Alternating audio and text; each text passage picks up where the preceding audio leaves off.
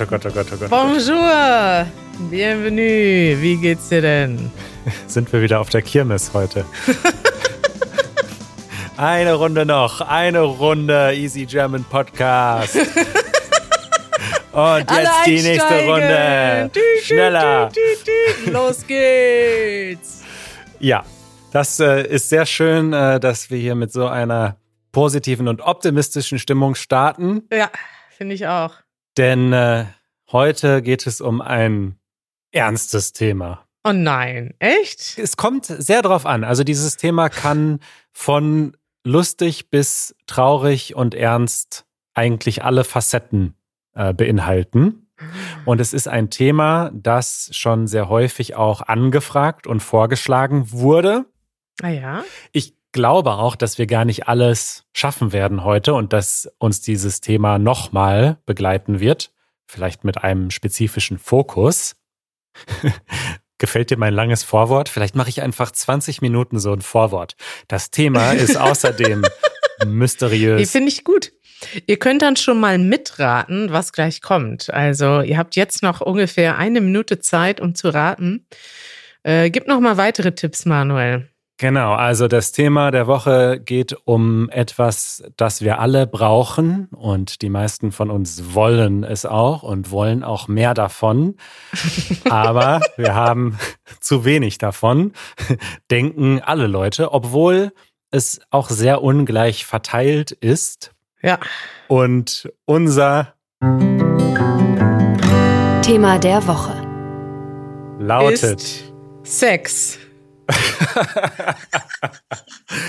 ah, das ist auch eine gute Idee. Könnten wir auch mal drüber sprechen. Das hat auch auf die Beschreibung gepasst. Ich habe gerade versucht mitzuraten. Ja. Wir wollen alle mehr davon. Ja, ist ja gar nicht so, ne? Kommt drauf an. Ja. Ja, Manuel, was ist denn heute jetzt unser Thema? Das Thema ist Geld und Finanzen. Tolles Thema. Alle wollen mehr davon. Stimmt das wirklich, Manuel? Ich kenne auch Leute, die, obwohl muss ich mal scharf nachdenken, ob ich Leute kenne, die nicht mehr Geld haben wollen. Man findet immer Ausnahmen, aber ich glaube, mei die meisten Leute, wenn sie einen 100-Euro-Schein finden auf der Straße, heben ihn auf. Das wäre jetzt mal so meine These. Ja, interessante These. Wir reden heute eine ganze Episode lang über Geld. Geht das, Manuel? Das geht. Und ich habe äh, ein bisschen ein paar Fragen vorbereitet. Ja. Aber ich denke, äh, wir starten mal mit so einem Opening Statement, habe ich das mal genannt. Also ich möchte einfach als erstes mal so ganz generell von dir wissen, ohne jetzt zu sehr ins Detail zu gehen, was bedeutet dir Geld und was assoziierst du mit diesem Thema? Ähm, oh, pff, das ist ja hier ein Einstieg, du. Vielleicht, also ist ein bisschen traurig, das zu sagen, aber wahrscheinlich ist Geld einfach Freiheit in dem Sinne. Also ich hatte auch schon Zeiten, wo ich nicht viel Geld hatte und dann muss man halt sehr genau gucken, was man macht und was man sich leisten kann und dann kann man vielleicht nicht das essen, was man möchte und nicht dahin gehen, wo man möchte.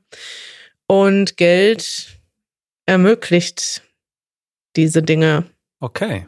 Ganz schön krass, ne? Ja. Mhm. Ja, siehst du, so schnell gehen wir hier, kommen wir hier in die tiefgründigen Gespräche. Hm. Ähm, bei mir hat sich das auch sehr geändert, wie ich zu diesem Thema, sag ich mal, denke.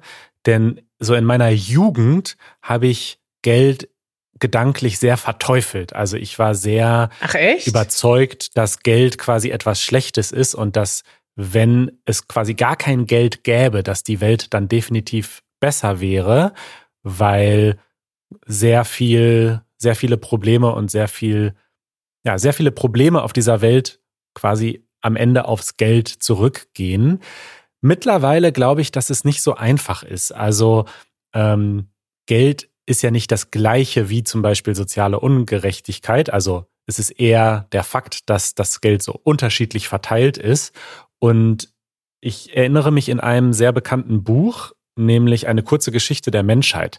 Da wird gesagt, dass Geld die erste globale Sprache war sozusagen, also die erste Metapher, auf die sich die ganze Welt geeinigt hat Mhm. und so gesehen eigentlich erstmal so diese Kommunikation zwischen allen Kulturen, diesen Austausch zwischen allen Kulturen äh, ermöglicht hat. Deswegen bin ich mittlerweile gar nicht mehr so sehr äh, einseitig, dass ich denke, okay, Geld ist etwas Schlechtes für die Welt. Finde ich interessant. Ich hätte ja gedacht, du bist ein Typ, der schon als Kind gerne reich werden wollte und schon mit acht davon geträumt hat, mal zu Wer wird Millionär zu gehen. Ja, das schließt sich ja nicht aus. Und das ist eine perfekte Überleitung, denn meine nächste Frage für dich wäre, wie war denn oder welche Rolle hat Geld in deiner Kindheit gespielt? Hast du Taschengeld bekommen? Wenn ja, wie viel? Hattest du ein Sparbuch als Kind? Wie war das in deiner Kindheit? Das ist eine gute Frage. Ich glaube, ich erinnere mich gar nicht so genau daran, ähm, wie viel Taschengeld ich hatte oder so. Ich glaube, ich, ich weiß, dass ich immer Sachen haben wollte, die andere hatten. Ja. Und das war natürlich nicht immer möglich. Und es gibt ja immer Leute oder andere Kinder, die mehr haben, ne? die die neuesten Klamotten haben, das neueste äh, Spielzeug haben. Und das weiß ich, dass ich da manchmal so ein bisschen neidisch war, dass wir nicht immer das Neueste hatten. Aber ansonsten würde ich sagen, ein Sparbuch hatte ich, glaube ich, aber damit habe ich mich nicht so sehr beschäftigt. Taschengeld habe ich natürlich auch bekommen, aber ich weiß, dass ich immer, also ich glaube, uns ging es auf jeden Fall gut, aber meine Eltern haben schon darauf geachtet, dass wir jetzt nicht so viel haben und dass wir das zu schätzen wissen. Und ich habe dann auch, sobald es ging, also sobald es legal war, ich glaube mit 15 oder so, dann angefangen, den ersten Job zu machen, um mein eigenes Geld zu verdienen.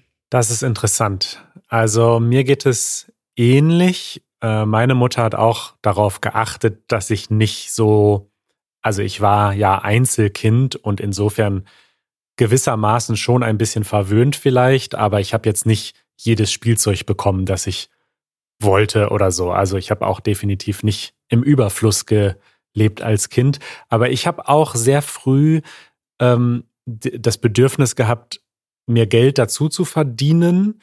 Und zwar auch schon früher. Also ich weiß schon, ich habe schon so für die Nachbarn die Treppe mitgeputzt und so und dann ein bisschen Taschengeld äh, dazu verdient. Und ich habe auch als Kind sehr fleißig gespart. Also ich hatte ein Sparbuch und mir hat das mehr Spaß gemacht, das Geld zu sparen und damit zur Bank zu gehen, als es auszugeben. So ganz generell. Das passt zu dir, Manuel. Das passt, oder? Das passt total, ja. Ähm, ja, da können wir gleich nochmal drüber sprechen, ob wir sparsame Menschen sind. Ja. Ich bin auch eher nicht so der Sparer, muss ich sagen. Ja. Aber ja, ich hatte immer, haben wir ja, glaube ich, schon mal drüber gesprochen, welche Jobs wir so hatten in unserer Karriere. Ja. Und ich erinnere mich daran, dass ich auch Nachhilfe gegeben habe, Zeitungen ausgetragen habe, dann habe ich tatsächlich bei der Lokalredaktion gearbeitet.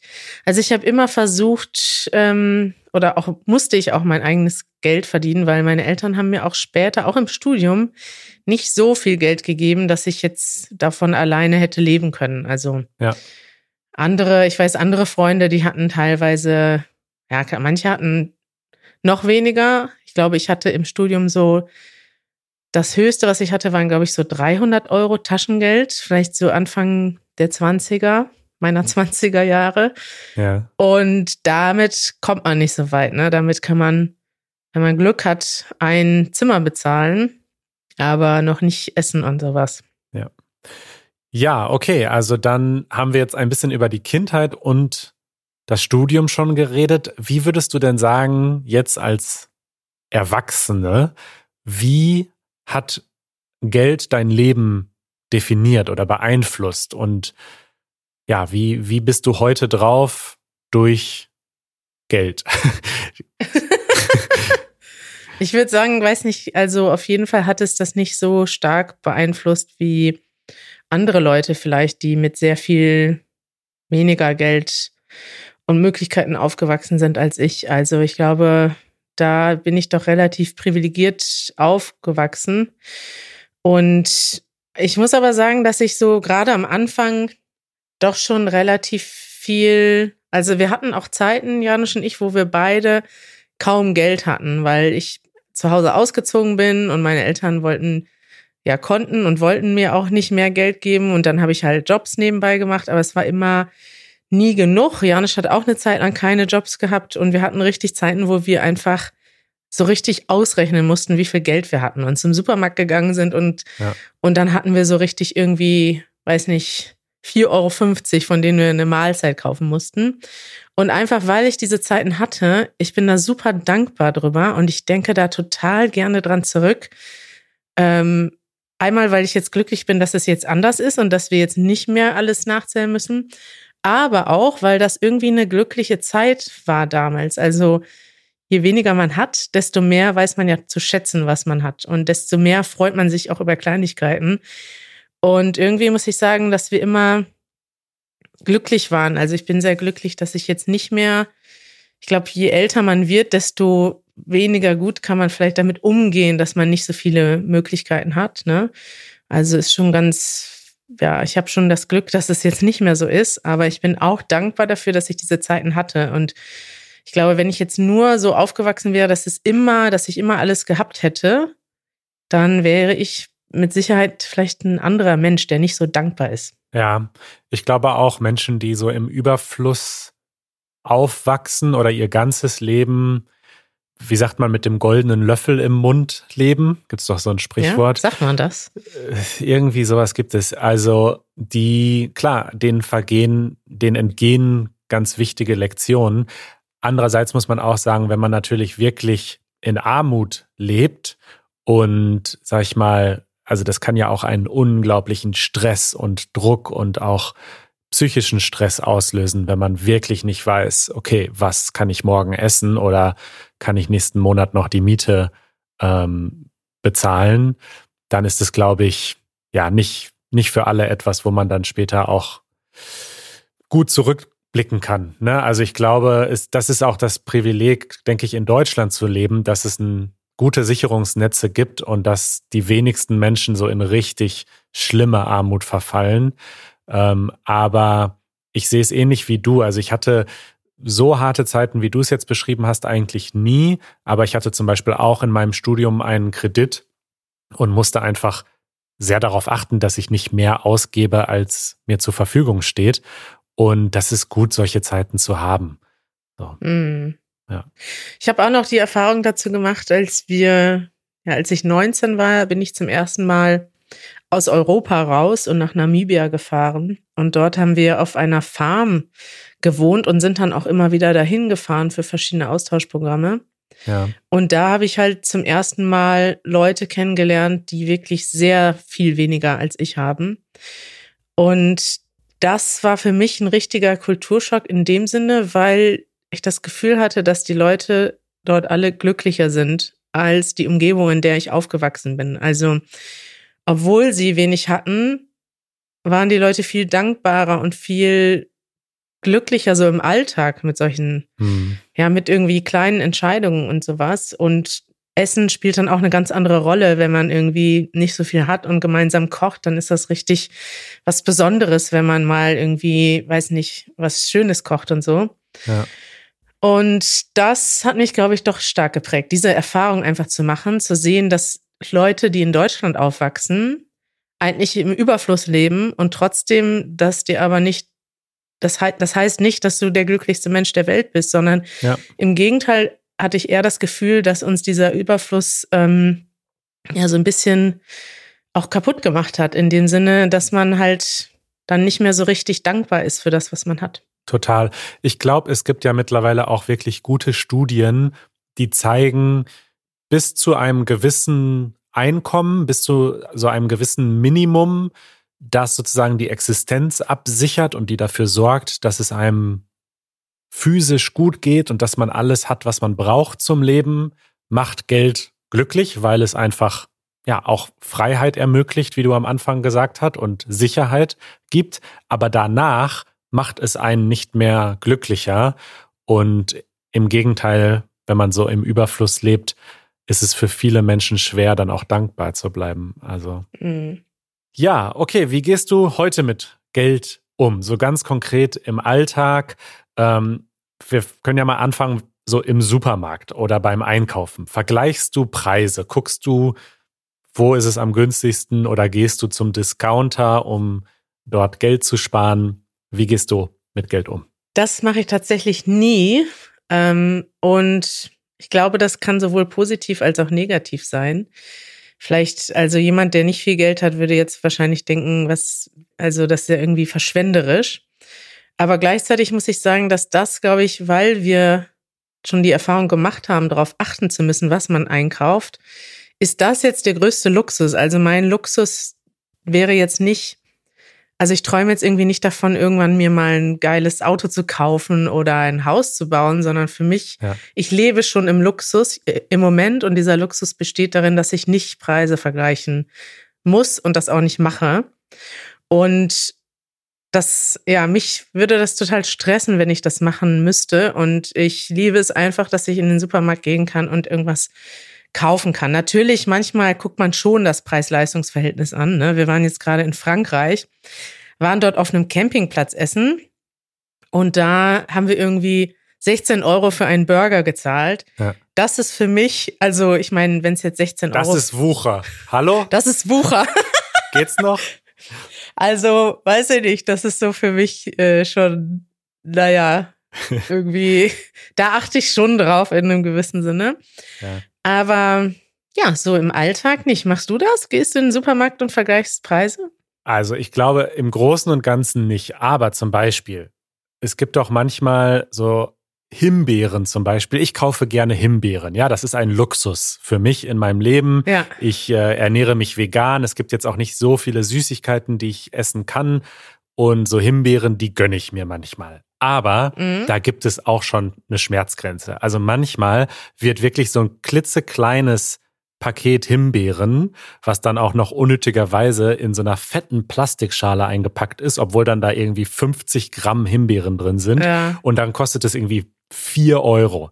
Und dann sage ich mir, nee, also das ist mir jetzt, also das kann ich einfach nicht rechtfertigen. Okay, in dem Sinne achte ich vielleicht auch manchmal aufs Geld. Ich kaufe jetzt nicht allen möglichen Quatsch ein. Also das, da hast du recht. Also so Himbeeren sind ein super Beispiel dafür, ja. Ja, genau. Ja, ich habe allerdings auch, also ich habe Freunde, ja. konkret einen Freund gerade im Kopf, äh, der halt total Spaß daran hat zu sparen und der vergleicht immer die ganzen Preise und beschäftigt sich damit. Für mich ist das so ein bisschen auch einfach eine Zeitverschwendung, weil ich denke, ja. ich möchte lieber meine Zeit damit verbringen, was zu kreieren oder was Schönes zu machen, als mit Preise vergleichen.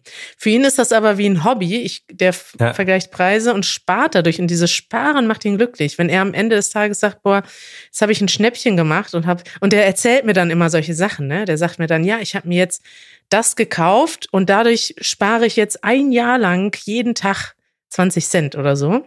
Ja. Und der hat jetzt gerade, der ist jetzt gerade mit dem Fahrrad äh, durch durch Europa gefahren und hat uns dann erzählt, dass er zum Beispiel abends an einem Campingplatz angekommen ist, nachdem er den ganzen Tag Fahrrad gefahren ist. Und der hat irgendwie 29 Euro gekostet. Und weil er dachte, das ist Wucher, hat er dann stattdessen auf einem Supermarktparkplatz übernachtet, wo er die ganze Nacht gar nicht schlafen konnte und war trotzdem glücklich, denn er hat die 29 Euro gespart.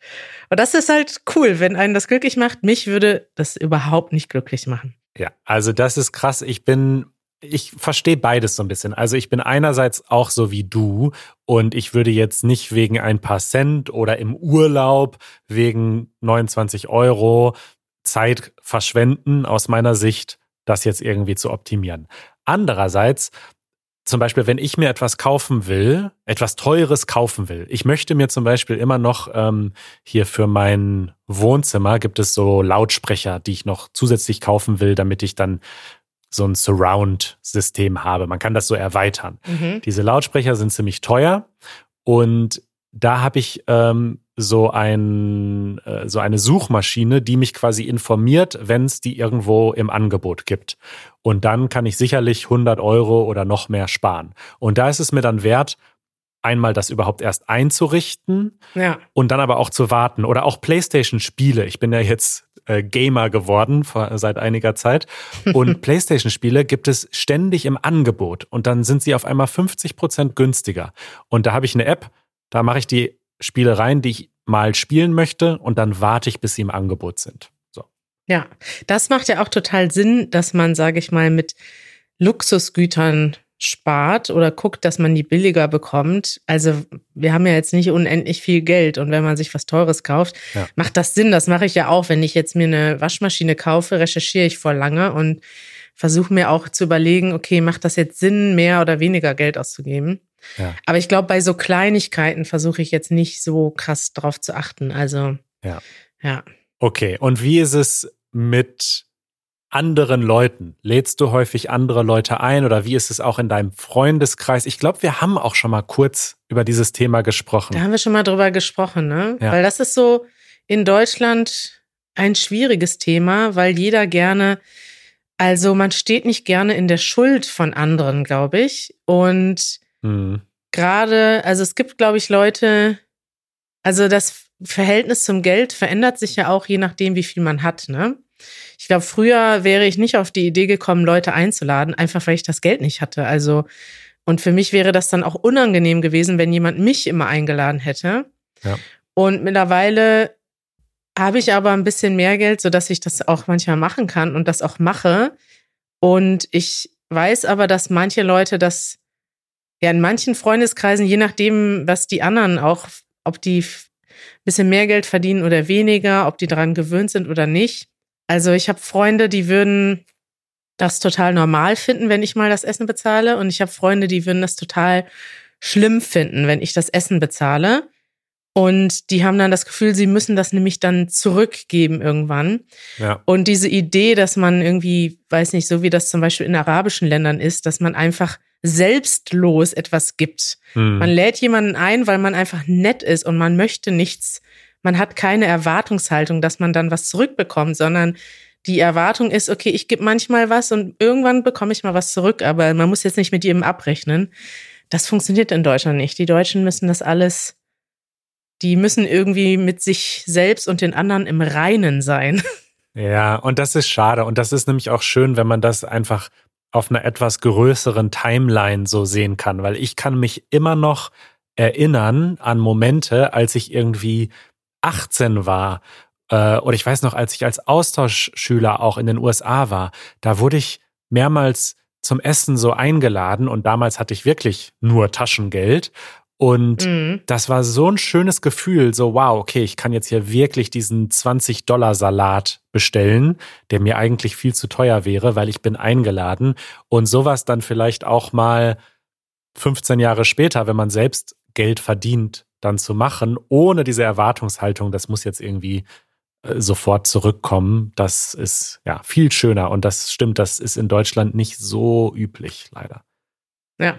Ja, ja vielleicht können wir das ändern, Manuel. Wir ändern das. wir, wir rufen die große äh, Großzügigkeitsinitiative aus. ja, vielleicht können ja hier die ganzen, die ganzen äh, Nicht-Deutschen, die hier zuhören, und die in Deutschland leben, einfach mal anfangen, ihre Nachbarn zum Essen einzuladen. Ja. Und schwupps ändert sich vielleicht in ein paar Jahren das ganze Land. Ja. Es gibt ja auch diese, diesen, weiß ich nicht, Trend oder die, also ich habe das ehrlich gesagt noch nie erlebt. Ich kenne das mehr so aus Filmen, dass man ähm, irgendwie bei McDonald's oder keine Ahnung, bei Starbucks sagt, okay, ich bezahle auch noch das von dem, der hinter mir steht. Echt? Kennst du das? Also, dass man nee. quasi einfach anonym für jemanden, den man gar nicht kennt, das einfach mitbezahlt. Und der bezahlt dann vielleicht auch für den nächsten mit, bis es vielleicht jemanden trifft, der wirklich gerade auch finanzielle Probleme hat. Und ja, so kenne ich das. Also, das ist äh, eine schöne Idee, aber findet wahrscheinlich nicht so oft statt in der Realität. Ja. ja. Klingt interessant. Jetzt äh, gibt es noch ein Thema, das mir persönlich am Herzen liegt. Äh, und das ist das Thema Tracken und Budgetieren. Trackst du in irgendeiner Weise deine Ausgaben? Nee, weil das wird mir ja genau dieses Gefühl geben, dass ich irgendwie zu viel oder zu wenig ausgebe oder nicht richtig gespart habe. Und das will ich ja vermeiden. Ich will mich mit Geld möglichst wenig beschäftigen. Und das ist ja auch schon der ganze Luxus, den ich habe. Also klar, ich weiß, manche Leute, die haben daran total viel Spaß, also Geld zu budgetieren, zu tracken und zu sparen. Da gibt's auch so interessante Dokus, weißt du, und eine interessante Bewegung.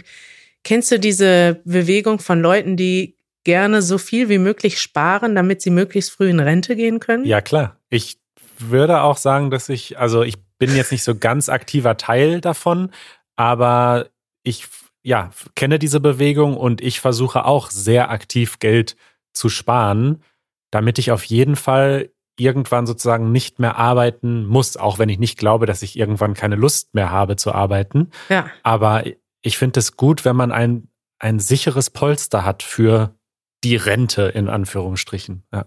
Ja, interessant. Und ich zum Beispiel bin da ganz anders. Ich ja. denke so, ich habe schon immer, sobald ich Geld hatte, umgekehrt, sobald ich auf Null war mit meinem Konto, bin ich wieder verreist und habe das Geld ausgegeben. Weil zum Beispiel Reisen, da gibt's so einen cheesy Spruch, ne? Ich hasse ja solche Sprüche, aber der stimmt wirklich. Reisen ist das Einzige, was du dir kaufen kannst, was dich reicher macht.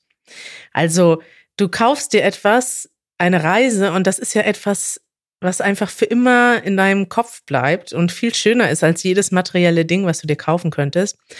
Und ja, ich versuche einfach, das Leben zu genießen und nicht so viel daran zu denken, was jetzt später passieren könnte. Ich muss aber sagen, dass das natürlich nicht jeder kann, weil ich fühle mich mit dem Job, den ich mache, total sicher. Ich denke, dass erstens, solange wir Easy German weitermachen, wird es das immer geben. Und wieso soll ich, ich muss mir jetzt keine Sorgen machen, dass ich meinen Job verliere. Das ist natürlich ein Riesenluxus, den ich habe, ne? Ja. Und gleichzeitig denke ich aber auch, selbst wenn ich das irgendwann nicht mehr, mehr machen will oder kann, habe ich schon so viel gelernt. Ich werde immer irgendeinen Job finden und ich werde auch immer arbeiten wollen, weil mich das einfach glücklich macht. Ich kann mir überhaupt nicht vorstellen, dass ich irgendwann irgendwo nur rumsitze und Bücher lese und am Strand spazieren gehe. Das wäre einfach kein interessantes Leben für mich.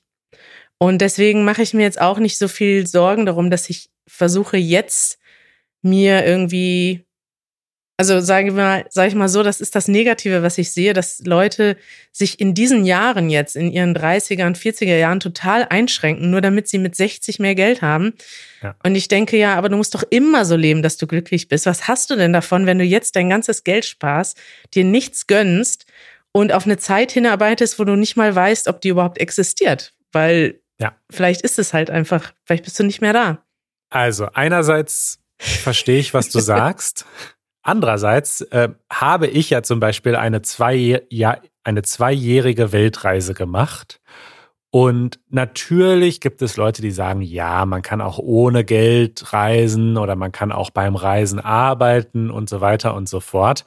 Aber die Reise, die ich gemacht habe und die ich auch machen wollte, war ohne währenddessen zu arbeiten. Und ich habe halt vorher sehr äh, diszipliniert Geld gespart. Mhm. Und für mich hat sich das total gelohnt, dass ich da ein paar Jahre, ich habe trotzdem wunderschön gelebt in diesen Jahren, aber ich habe mir halt nichts gekauft, was ich nicht wirklich, wirklich brauchte. Ich habe mir nicht so viel Luxus gegönnt und habe halt viel Geld zur Seite gelegt und konnte dann sehr sorgenfrei zwei Jahre um die Welt reisen. Und ich stimme dir zu, also wenn man das halt so ganz ohne Ziel macht, wenn man quasi total enthaltsam lebt, bis man 80 ist, nur um dann in Rente zu gehen oder, oder 65 oder was auch immer. Hoffentlich früher, Manuel. dann hat man ja auch keine, keine Energie mehr, um überhaupt dann noch zu reisen oder so. Also man sollte mit diesen Wünschen, wenn man sie denn hat, nicht warten. Das stimmt. Aber ich finde tatsächlich die Idee sehr schön, dass man nicht im Überfluss lebt und wenn man die Möglichkeit hat, quasi Geld zur Seite zu legen und zu sparen oder zu investieren, damit man sich dann Dinge ermöglichen kann, die eben viel wichtiger sind als, was weiß ich, ein toller Fernseher. Ja, dass man das macht und das mache ich quasi immer noch, auch wenn ich jetzt nicht dieses ganz konkrete Ziel gerade habe, aber weil ich vielleicht denke, okay, vielleicht gibt es in 20 Jahren ein Projekt, mit dem ich mich mal drei Jahre beschäftigen will, mm. bei dem ich kein Geld verdiene, dann habe ich diese Freiheit. Das stimmt. Also da stimme ich zu. Wenn man so einen Traum hat, wie eine Weltreise machen, dann lohnt es sich dafür, was anzulegen.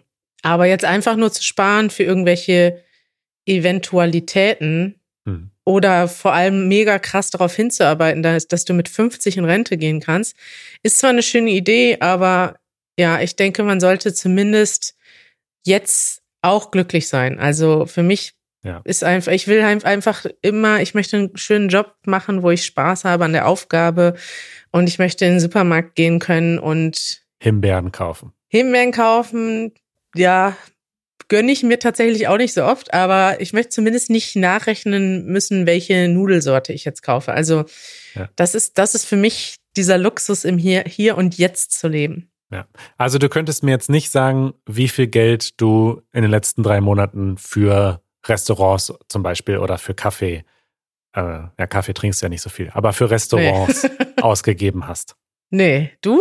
Ja, also ich, äh, ich wollte das zumindest kurz erwähnen. Ich äh, habe tatsächlich seit einiger Zeit erst ein, ein sehr bekanntes Budgetierungssystem entdeckt, das heißt YNAB. You Need a Budget.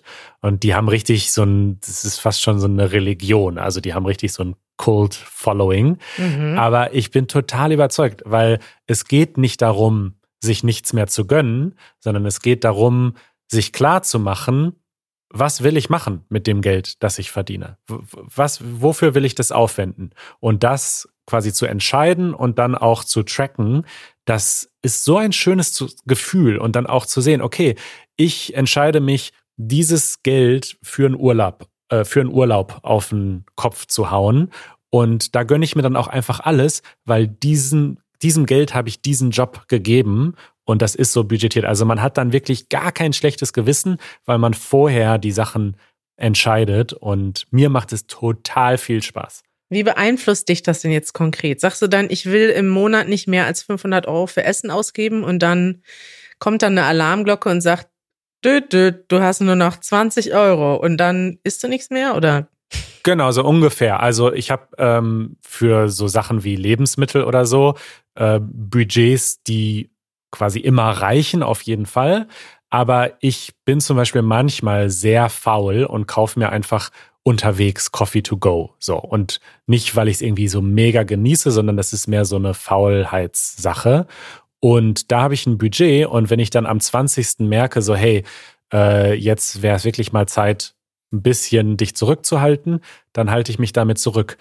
Andererseits habe ich zum Beispiel das ist auch. Ja total traurig. Dann kannst du keinen Kaffee mehr kaufen. Überhaupt nicht. Ich habe zum Beispiel andererseits so Budgets, die sich immer ansammeln. Ich habe zum Beispiel ein Budget für Bücher und das ist quasi fast eine Selbstverpflichtung, dass ich das auch ausgebe. Also ich zwinge mich damit wirklich in den Buchladen zu gehen und einfach nach Lust und Laune Bücher zu kaufen, jeden Monat, wo ich früher vielleicht gedacht hätte, ah, ist das jetzt wirklich nötig? Aber es ist ein total schönes Gefühl. Wenn du noch genug Bücher hast und gar nicht genug Zeit, alle zu lesen? Ja, die Zeit nehme ich mir ja. Also ich, ich kaufe nicht mehr Bücher, als ich es schaffe zu lesen. Aber es hängt dann auch zusammen. Im Gegensatz zu Janusz Schamerski. Richtig. Ja, das ist, äh, also da können wir nochmal ausführlicher drüber reden. Aber ich liebe dieses Tracking. Ich tracke auch meine Zeit sehr gerne. Ich finde das auch sehr spannend. Und ähm, also, ja, ich, ich finde, das ist ein etwas Schönes und nicht unbedingt eine Einschränkung. Im Gegenteil. Ja, interessant. Also, ich mag das überhaupt nicht. Ähm, aber wir können ja mal unsere äh, ZuschauerInnen, ZuhörerInnen fragen, was sie so machen. Vielleicht können wir mal wieder eine kleine Hausaufgabe aufgeben, Manuel. Ja, du hast es ja schon angekündigt. Es gibt wieder eine Hausaufgabe. Wir erklären noch mal kurz, wie das funktioniert. Und zwar könnt ihr auf easygerman.fm slash Hausaufgabe gehen. Ihr findet das auch in den Show Notes. Und da könnt ihr uns dann eine kurze Audionachricht schicken unter einer Minute.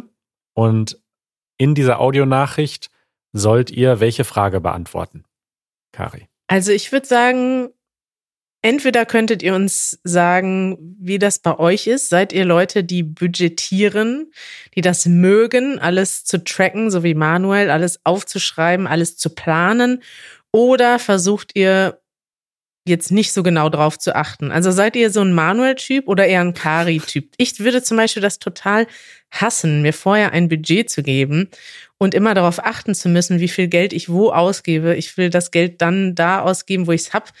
Und das Negative ist, dass ich zum Beispiel früher auch immer im Minus war auf allen Konten und auch immer Schulden hatte. Ich habe mir auch ganz oft Geld immer geliehen von meinen Freunden, weil ich gerade wieder eine Reise gemacht habe, die ich mir gar nicht leisten konnte. Und manche Freunde haben mich dafür ausgelacht. Aber ich hatte eine gute Zeit. Und ihr könnt uns mal sagen, seid ihr ein Manuel-Typ oder ein Kari-Typ? Und ja, wie ist das bei euch mit Geld? Ist das wichtig für euch? Ist das nicht so wichtig? Am besten sucht ihr euch nur eine kurze Frage aus, also versucht zwei oder drei Sätze uns zu schicken und benutzt doch mal ruhig zwei bis drei Adjektive aus dieser Episode. Seid ihr zum Beispiel sparsame Menschen? Seid ihr Menschen, die großzügig sind? Ähm, nehmt einfach mal eure Stimme auf und dadurch könnt ihr üben, Deutsch zu sprechen und Dinge auf Deutsch zu formulieren. Toll. Ich freue mich auf eure Nachrichten und ähm, wir müssen über dieses Thema noch weiter sprechen. Also ich muss noch mal besser erklären, was am Budgetieren alles so toll ist. Und wir müssen noch mal über das äh, Thema auch Anlegen äh, sprechen und investieren. Aber das machen wir ein andermal. Da können wir auch noch mal eine eigene Episode zu machen, Manuel. Da wurden wir schon mal nachgefragt, ne? Richtig. Wie man das in Deutschland macht und was so populär ist. Richtig. Gut, Kari, es war nett mit dir. Bis bald, lieber Manuel. Tschüss. Ciao.